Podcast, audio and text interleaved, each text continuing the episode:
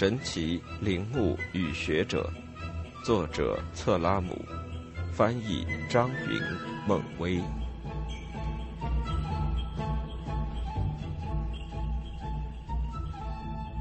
第三部庙塔之书。阿拉伯人剥露出一个巨大的人头雕像，由当地的整块雪花石膏雕刻而成。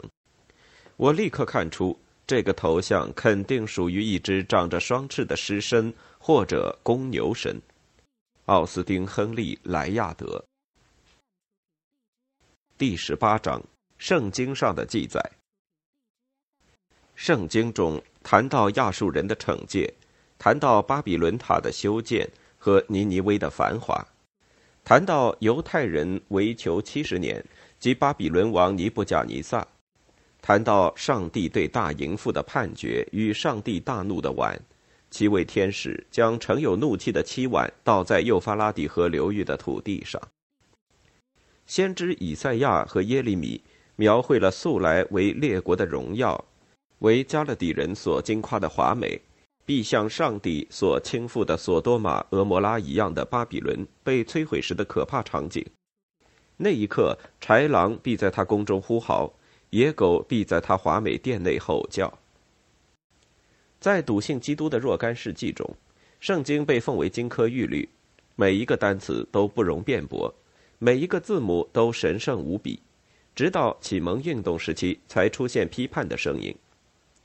在唯物主义的各个哲学流派，这种批判都演变为了持久的质疑。但就在同一世纪，新的发现证实，圣经的核心内容是真实的。尽管这些史实因后人的杜撰而裹上了层层外衣，幼发拉底河和底格利斯河之间是平原，广袤的土地上零星散布着一些神秘的土堆，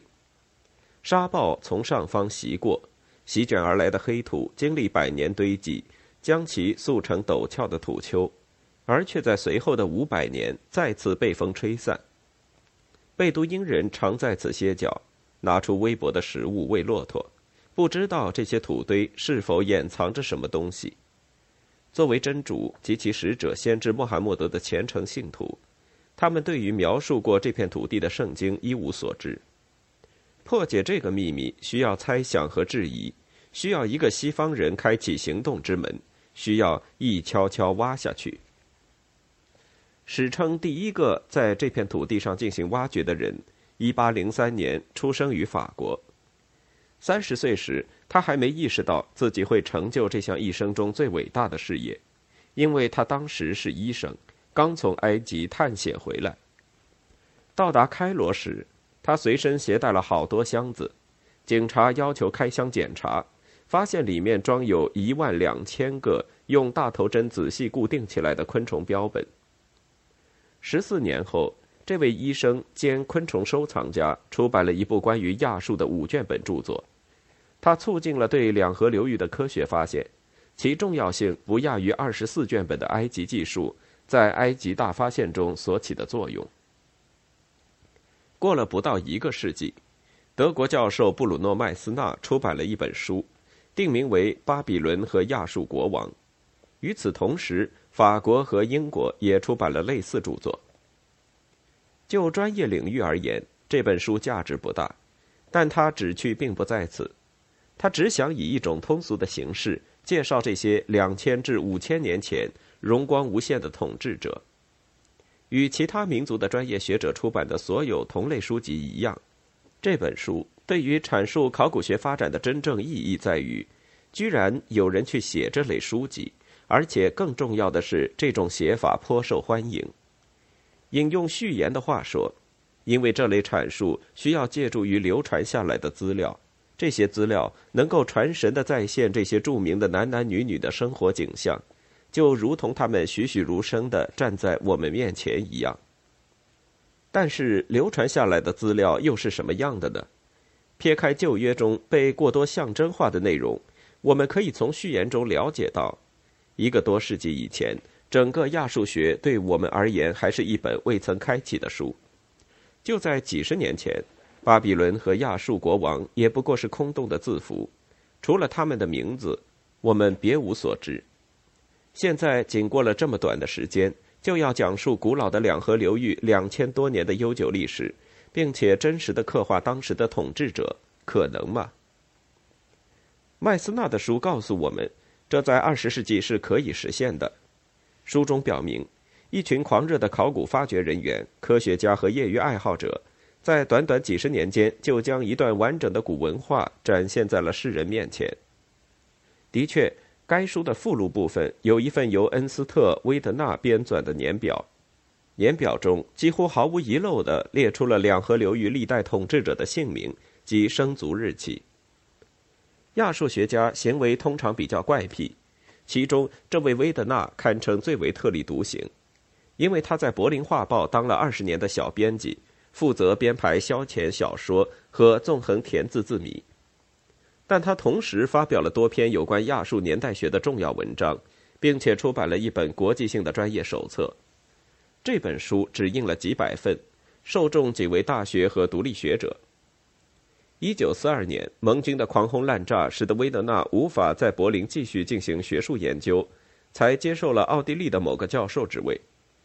柏林画报》的所有员工都很惊讶，与这么一位著名的亚述学家共事二十年，他们竟然一无所知。麦斯纳的著作和其他同类书籍一样，重要性在于他们能够出版。书中将史料进行了通俗化加工，也不斥为是一种科学上的成功。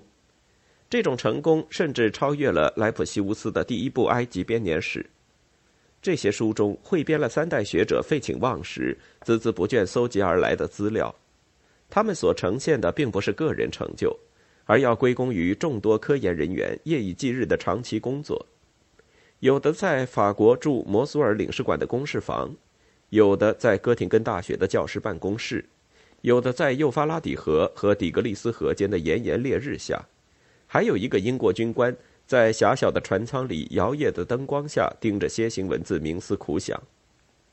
这些辛勤的工作取得了考古学界无可比拟的成果，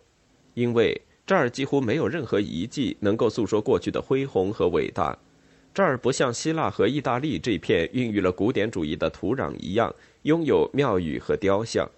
不像埃及那样高高耸立着金字塔和方尖碑；也不像尤卡坦和墨西哥，透过遗留在树林中的祭祀石台，讲述着屠杀活人祭祀神灵的故事。从贝都因人和库尔德人呆板的面孔上。丝毫看不出他们祖先的辉煌与荣耀，当地生动的传说也只能追溯到哈伦·拉希德统治下的繁荣时期，此前的一切都笼罩在一团迷雾之中。现存的仍在使用的语言同数千年前的语言已经毫无关联。其成就之大，还在于除了圣经上的只言片语，以及两河流域遍布尘沙的平原上零星散布的土丘。再无任何史记可作为研究的依据，也许还要加上人们在当地找到的碎陶片，上面刻有奇特的楔形符号，但人们一直将它们视作装饰图案，